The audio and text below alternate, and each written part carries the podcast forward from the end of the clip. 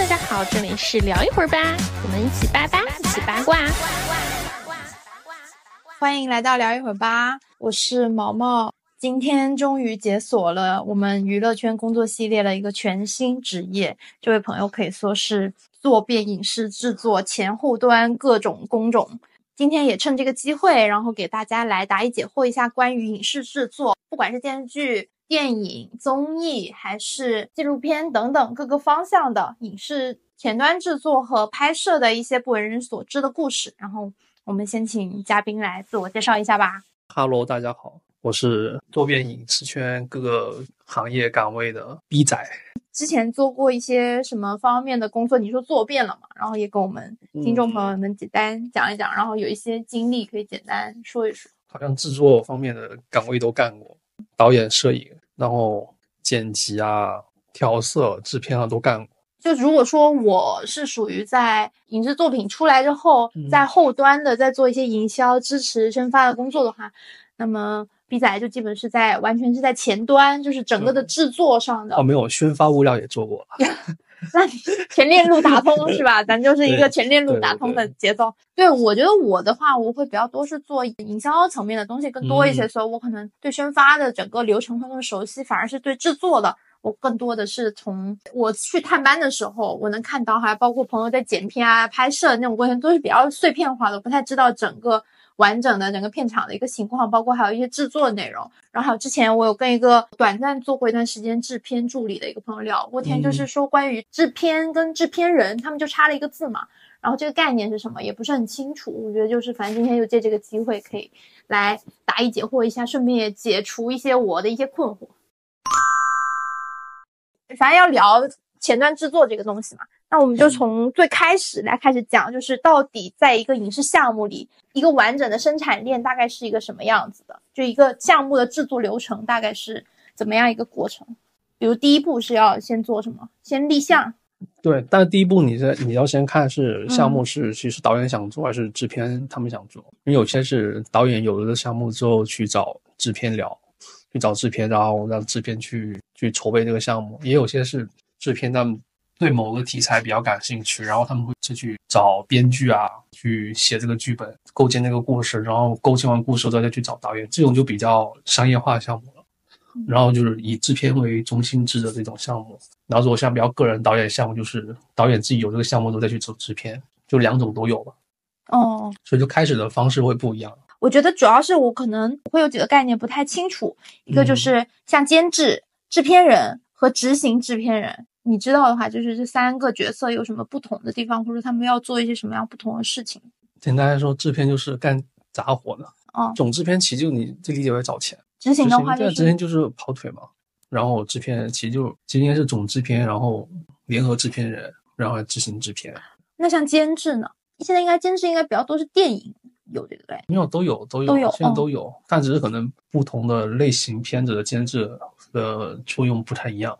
嗯，你像电影的话，监制他们有一个优势，就是其实你可以理解为站台，就搬片子去站站站台啊什么这种的。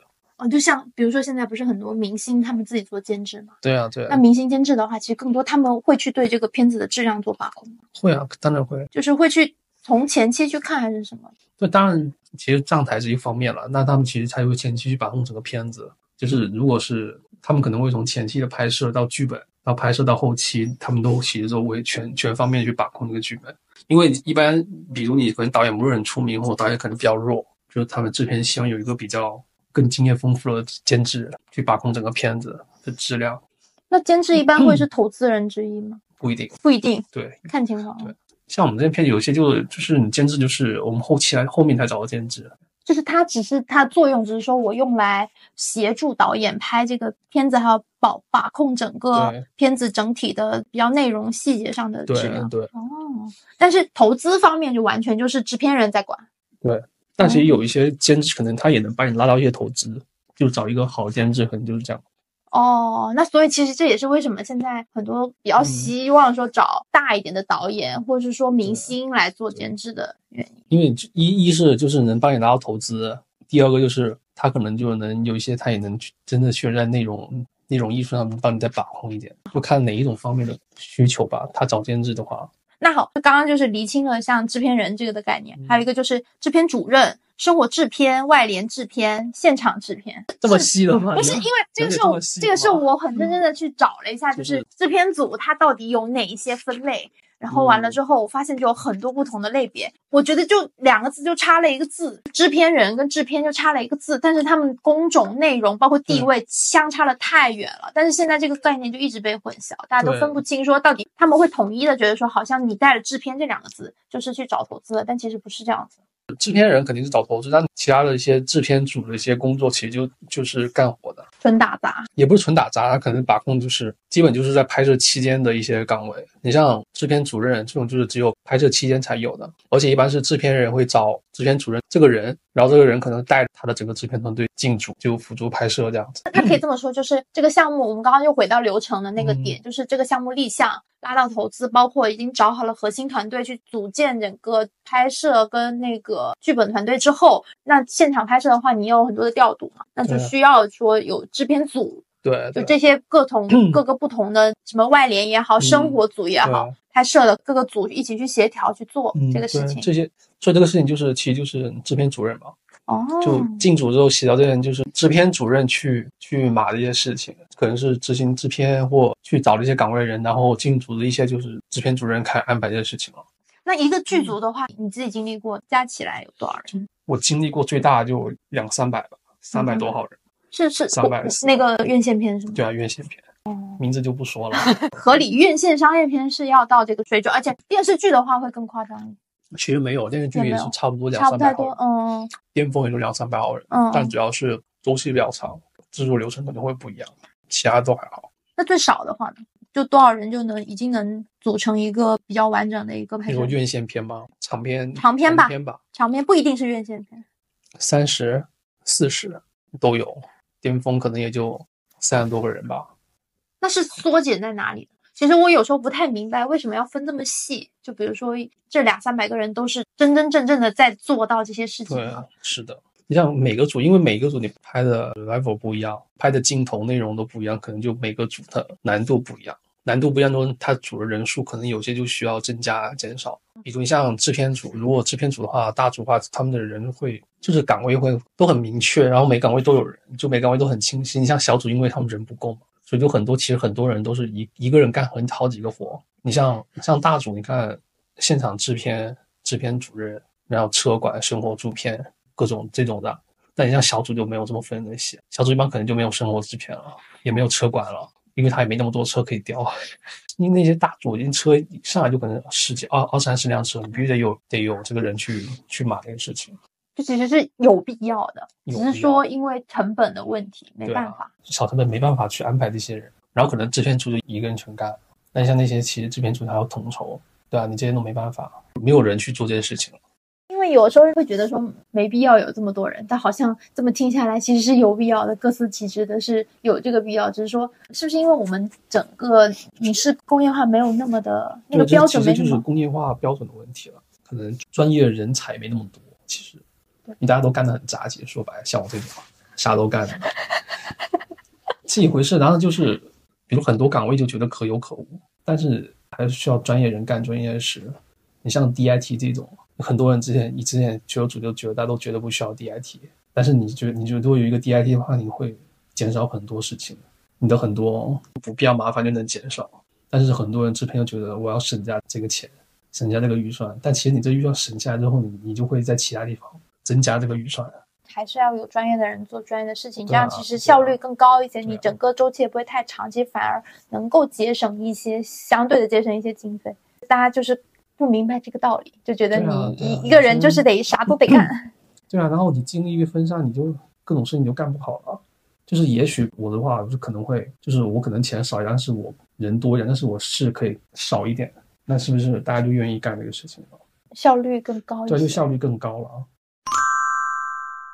你在从业的这些年的经历里面，有没有发生过你觉得特别离谱的事情？你有见过直接对着导演骂的，骂导演的演员？对啊，就是因为导演超时没跟他说，然后不拍他的戏份，后来说收工不拍了，然后他在那等个两三个小时之后，他就直接发飙了。很大咖吗？我觉得不是很大咖，他自己觉得很大咖吧，主要是演过某些历史伟人吧，反正是我见过就是算脾气比较不好的艺人了吧。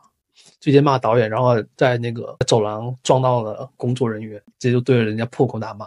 他是骂工作人员还是直接骂工作人员？先骂导演也骂了，在休息室就骂导演。那他不怕以后这种事情被人家说出去，然后以后接不到戏吗？也许人家就戏多呢。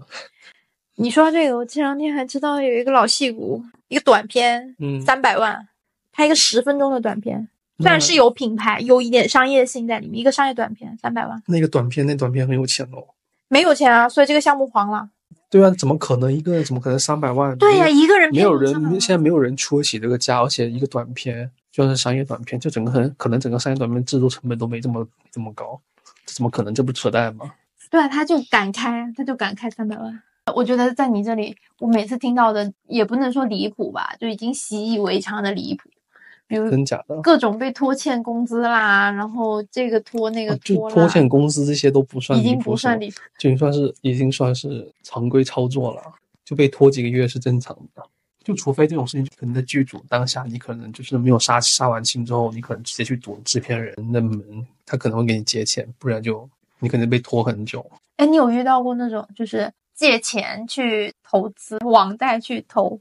有遇见过网上众筹算吗？网 上众筹拍片是吗？对啊，众筹拍片。那他拍成了吗？那拍成了，他是拍拍成之后去众筹经费。对，他说没钱，其实也是离谱，是说最近经历最离谱的事情。但是不是商业，他是算一个学生毕业短片吧？就拍了之后，然后还遭遇什么临时撤资这种事情。他的制片人之一联合制片本来说要给他投两万块钱，然后那个制片人给了他一万块钱之后。那制片人后悔了，就是要退出项目，就反正可能是因为他们都关系都搞僵了吧。然后他现在想把那一万块钱拿回来，怎么可能拿回来？对啊，然后就是那人一直想着叫我把这一万块钱拿回来，但是怎么可能拿回来呢？你这也不是借他，你算算是什么？算是投资失败吧？对啊，你投资失败，哪有说我还撤回来一万块钱？你 那是你又不是借钱。对啊，然后就很扯，然后就先他就天天各种在网上骂。但是也没有用啊，这个没有用啊！我朋友被拖欠工资五万块钱，到现在都没还，有什么用呢？你这个就不是欠钱不还，你这个是投资失败，根本就没有的。没有，其实可能学生组的离谱事情会更多了。就其实那种商业组出那些比较有一些比较私底下的事情，但是离谱事还比较少。但是学生组的离谱事那会更多。是因为商业片或商业组的，就是他们流程相对比较规范，对啊，流程比较规范，然后也都有大公司在那边兜底，就是它流程性或一些工作范围属人家都比较清楚，然后工作流程都比较熟悉吧。然后你像一些学生主，其实他们就是凭自己的经验，其实都不能算经验。只能凭自己的过往的常识去去拍这个东西，当时就会导致发生很多的问题。但是现在这个时候，谁会要去找学生合作？就因为觉得他们便宜是吗？不是不是，就他们要拍学生作业啊，学生毕业短片啊。但是你会就因为是你的流程不熟悉啊，就导致你这个钱就是浪费掉了。因为前段时间有一个叫《滇泉咏叹调》，是一个学生主哎，然后花了好像是两三百万吧，就基本是六位数拍的短片，然后没有拍成，因为摄影想把导演架空。就非常扯，非常离谱，然后我没有拍成。最后都是学生吗？就是导演是学生，摄影是学生。导演是学生，但是摄影好像是他自称是学生，但是好像就是大家去查履历，好像他并并不是。哦，还有这种带着假假身份来？对对，有人就是说有这种带着假身份，然后各处招摇撞骗那种。哦，就说我是学生，反而还是一个可以去骗钱的一个假身份。学生组吧，这都骗一些学生的话，然后说他是某某学校。哎，这里就牵扯到一个问题。上次我朋友还在说，他说咱中国影视能不能选人标准，不要就只看着这些专业院校。嗯，但是你怎么选人？对啊，你如果没有这些基础，那你怎么去去把控这个人到底行不行，或者怎么样子？你不从专业院校去选人的话，你从其他地方你会更难去判断。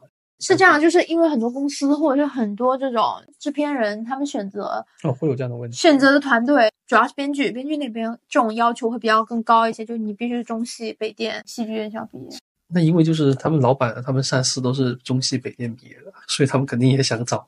我我是觉得，你说学院派这个东西吧，就是虽然说学院派。应该说，在每一个行业都很严重，好像感觉你说他们就这些学院派有彰显出来他们作为学院派的某种实力吗？我觉得是没有的，是没有的。尤其在做影视的话，那你就确实是不去专业上，你机会就少很多，你没办法入门啊，你知道，主要是这个事情，不是他们也就没有也没有这个渠道去入这个门，因为这个行的门槛，其实你说是它没有门槛吧，它确实没门槛，但是它你说有门槛吧，你还不知道它门槛在哪，你想去敲那个门，但是你还不知道那个门在哪，去哪敲，是不是有这种问题？是，那大家就个问题，我我要怎么入行呢？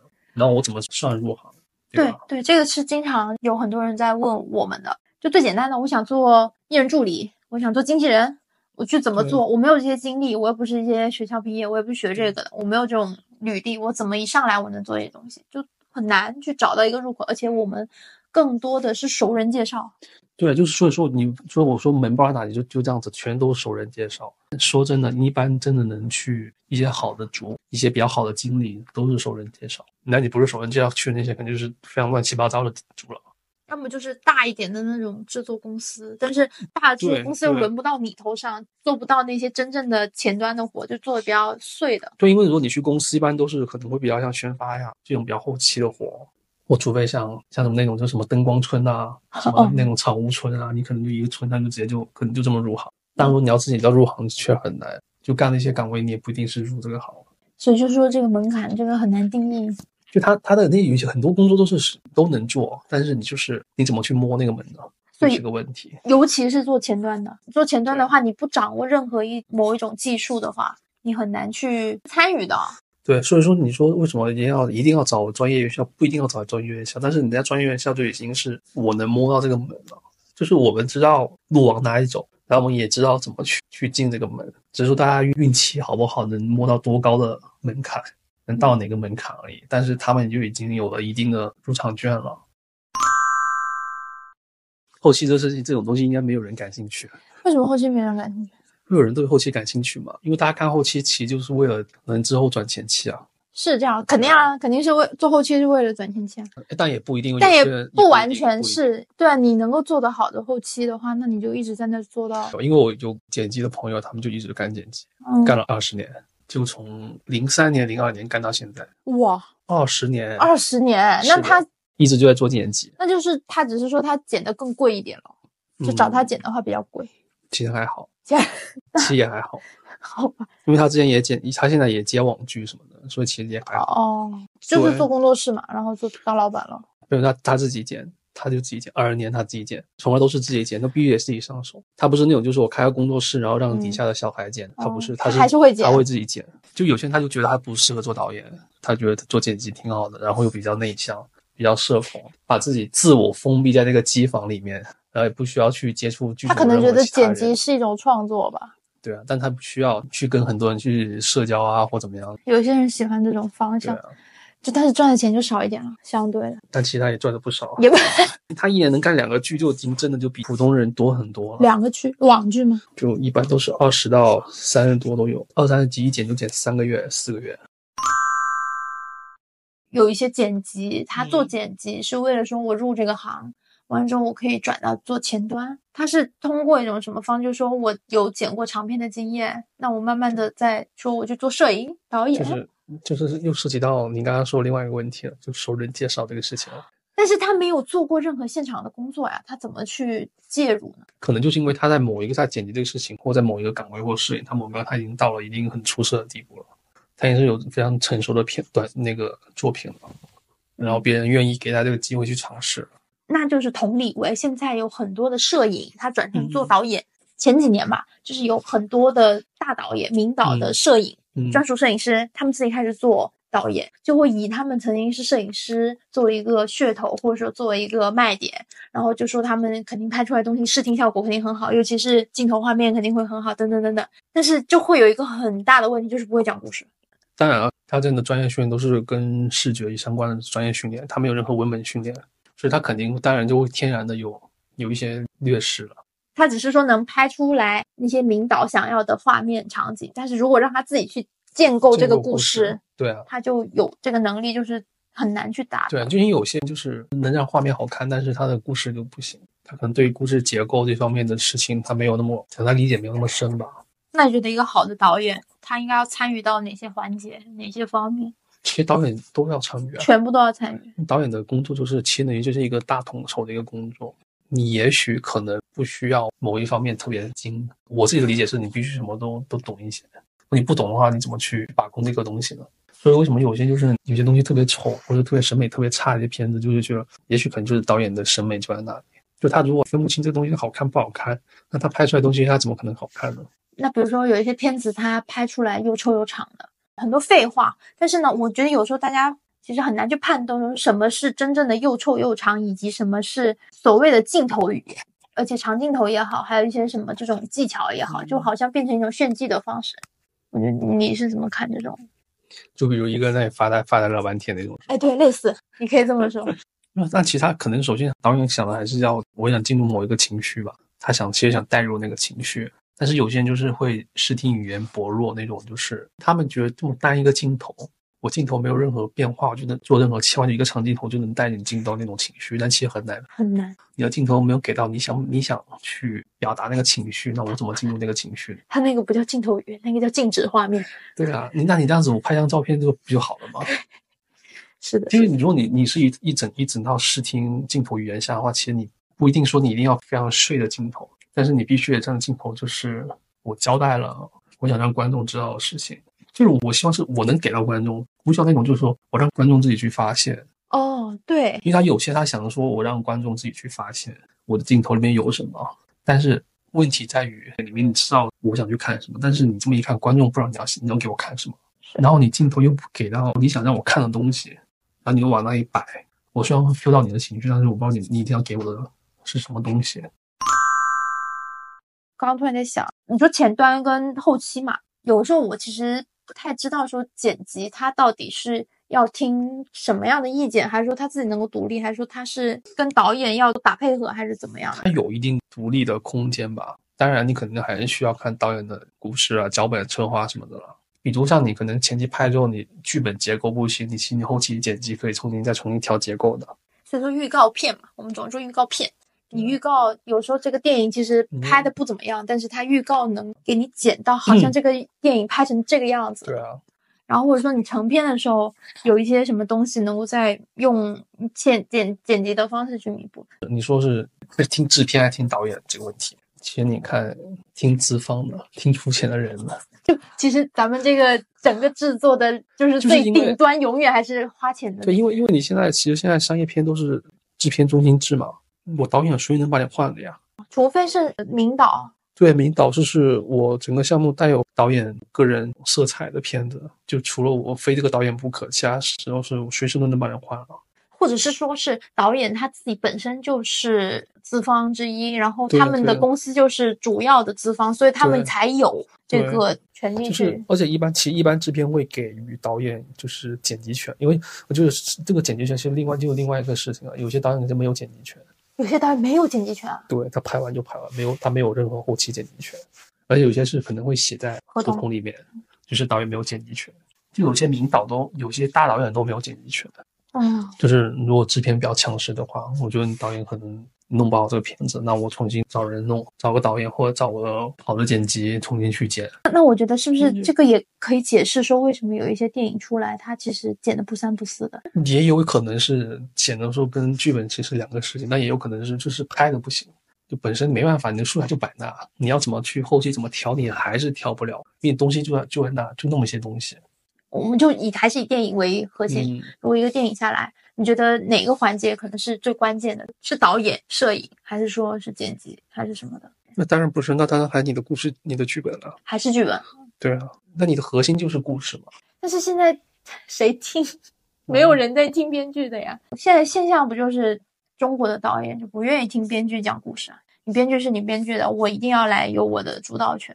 资方有资方的主导的意识，编剧是没有办法主导一个片子的故事。是的，但是就你其实很就你真的你停了笔发出去，跟这个故事跟编剧没什么关系了。但是就是确实很尴尬了。你自己觉得整个影视生产链下来最底端的是谁？周边上朋友就说觉得编剧是最底端的，因为没有人去听编剧的话，什么人都可以改编剧的东西。那你要这么说，那些其实你那些实际干活大家都在底端，那你剪辑呢？你要觉得剪辑那是不是可有可无？就是个操作工具人。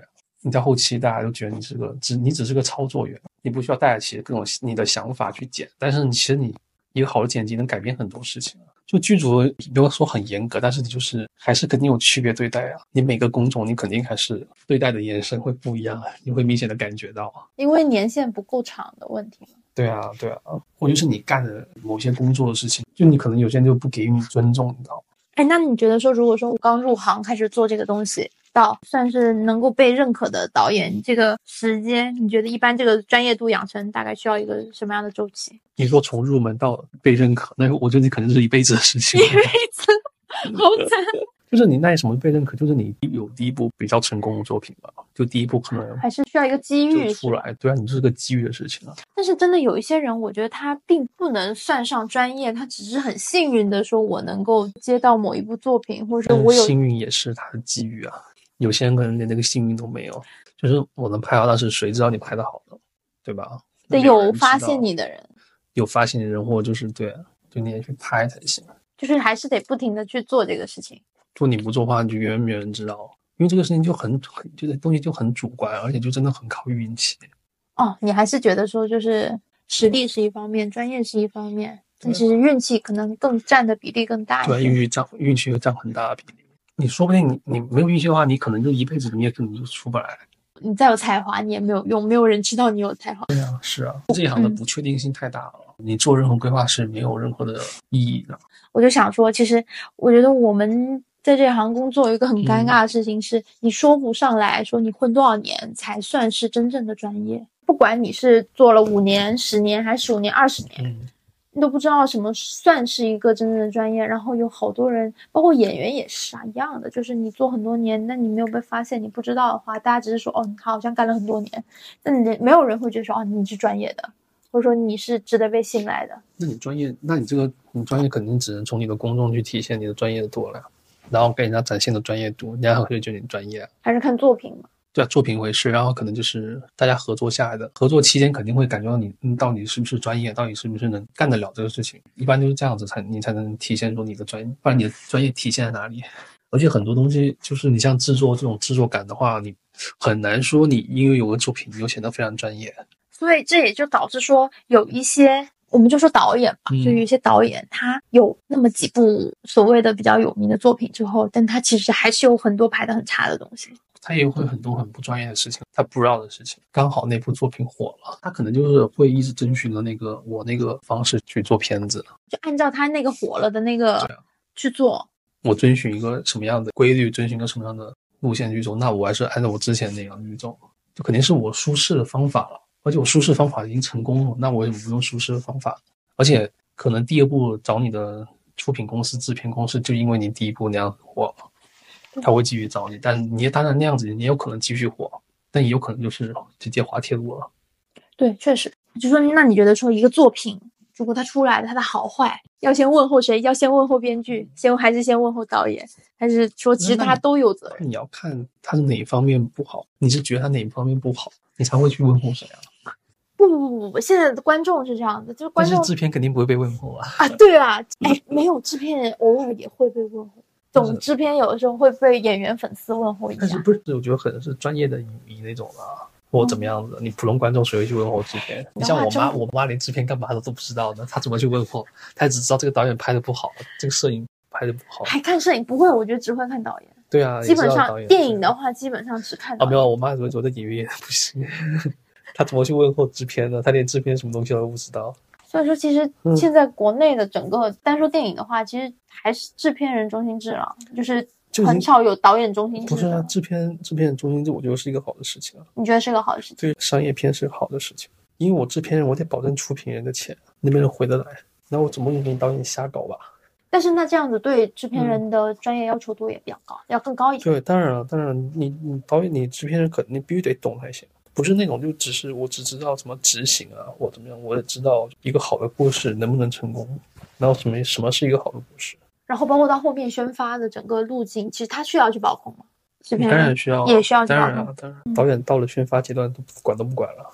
那当然了，其实导演当你说说实话，到宣发阶段，导演这些就所谓的他们已经是一个，我觉得他们像明星出通告一样的，他们只是来配合配合整个发行跑不跑通告，其实他的钱早就挣到位了，或者说如果说他有参与投资的话，那那是另外一回事啊。对啊，然后你这些就是制片要搞的事情。那这么说的话，其实整个电影，尤其商业片啊，整个嗯下来，其实更应该去看制片人是谁，他有过什么经验，但是你，会不会更好但？是制片就是一个纯幕后的事情，就是一个幕后幕后人员，大家很很难去关注到你。大家看电影可能就是我觉得它是个艺术品，它是个艺术，然后大家肯定会看这个创作艺术的人，大家不会去看这创作艺术之后的背后的人，大家看的肯定还是艺术本身啊。所以说，本质就是一个电影好坏，还是先问候一下导演。一般出什么问题都会先问候导演。但是问题也是对啊，因为你是肯定是导演负责呀，导演肯定要对这个艺术这个作品负责呀。导演他的工作以及他需要做好的、做到的事情，就是对这整个片子的内容上的去做一个最好的统筹把握，包括这个制作、创作都是导演来去做一个领头的人物。但是制片呢，更多的是说我去为了配合让导演。我能够完成这么一个好作品，那我去把周边的所有能够辅助的事情做好，然后同时我也像班主任一样稍微监督一下你的工作。对啊，就是看看你拍的好不好啊。如果说哪里有点偏差，可能赚不了钱啊，回不了本啊，那我控制一下。是啊，但你要去看短剧这种的话，制片人会更把控更严，对，那他完全就是一个纯商业项目。对他纯商业，而且导演可能更没有地位。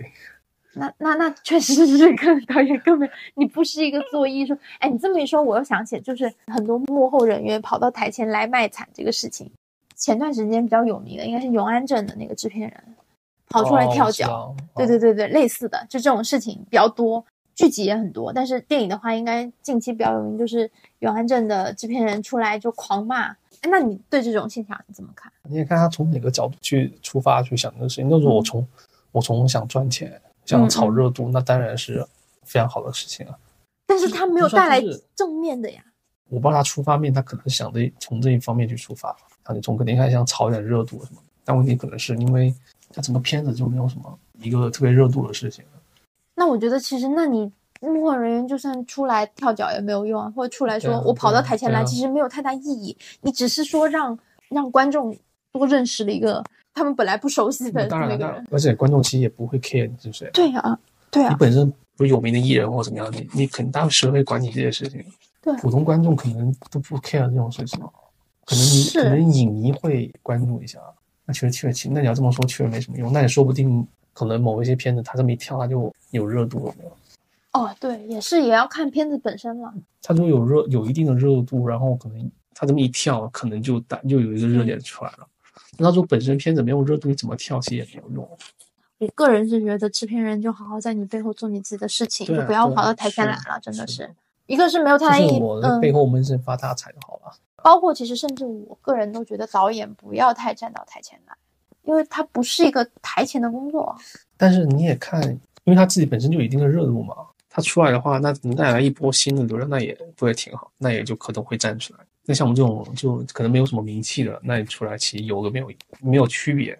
就他现在导演不是一个变成不是现在不是一个纯幕后的工作啊，他现在就是一个就是肯定是半半个已经算半个艺人，不能说幕艺人吧，就幕幕前人员那种感觉了，他不能算纯幕后了。你觉得这是好事吗？我觉得好，如果你要从出名角度看，肯定是好事啊。如果想出名，我操，那绝对是好事啊。但是对电影来说呢？如果你对成片对你的作品没有什么区别，其实其实你到你到时候还是你还是在做，但是你可能就是做完之后你要不要出来这个事情，我就觉得我觉得这倒没什么，就看个人的性格了，就完全看个人。因为有些人确实喜欢出来面面前出来炫耀炫耀摆弄摆弄，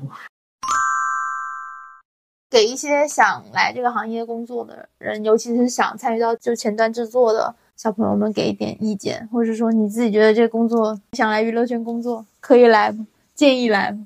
你说娱乐圈还是影视圈，影视圈，影视圈，影视圈，我觉得是有区别，你觉得影视圈、娱乐圈有区别？有点区别吧。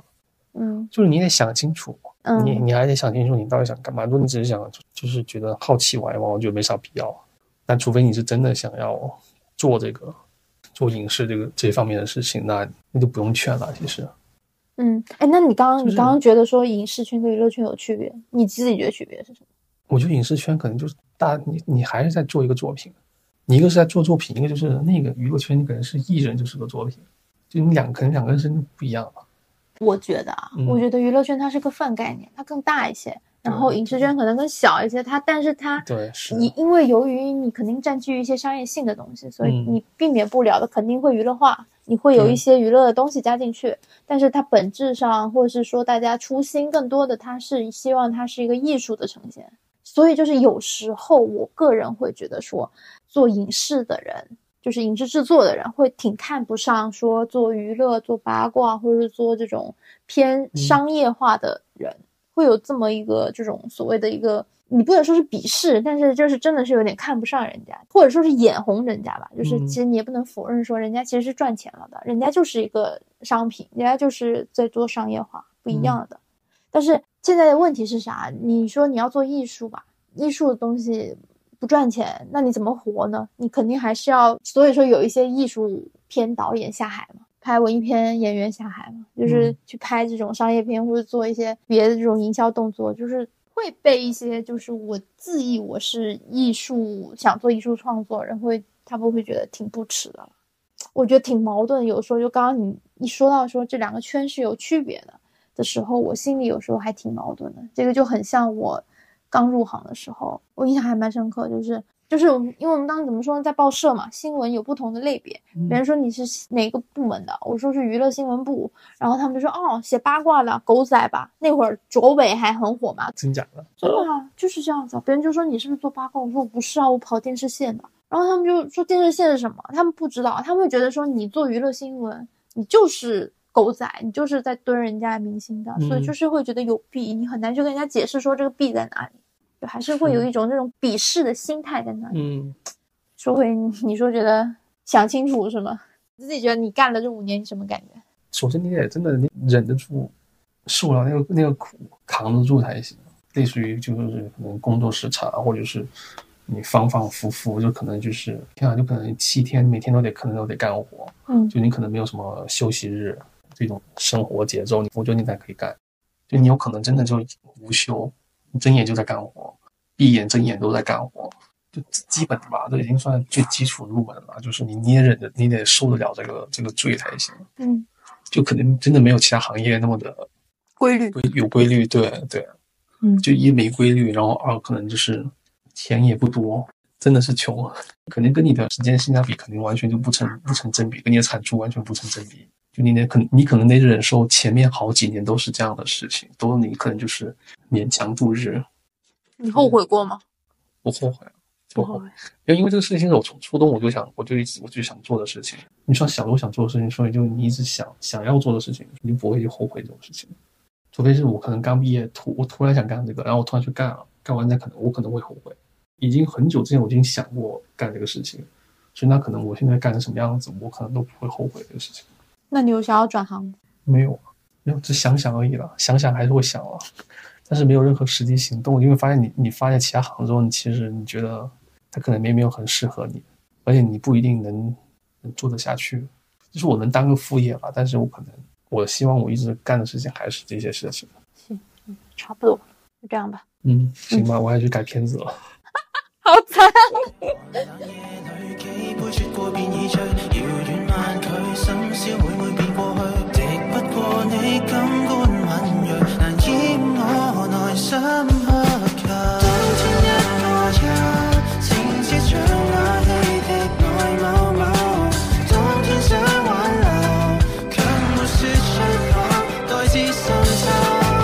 如果喜欢我们的节目，欢迎多多点击订阅，也可以来留言区和我们一起聊天。你们的鼓励就是我们最大的动力。今天就先到这里啦，我们下次再聊一会儿吧，拜拜。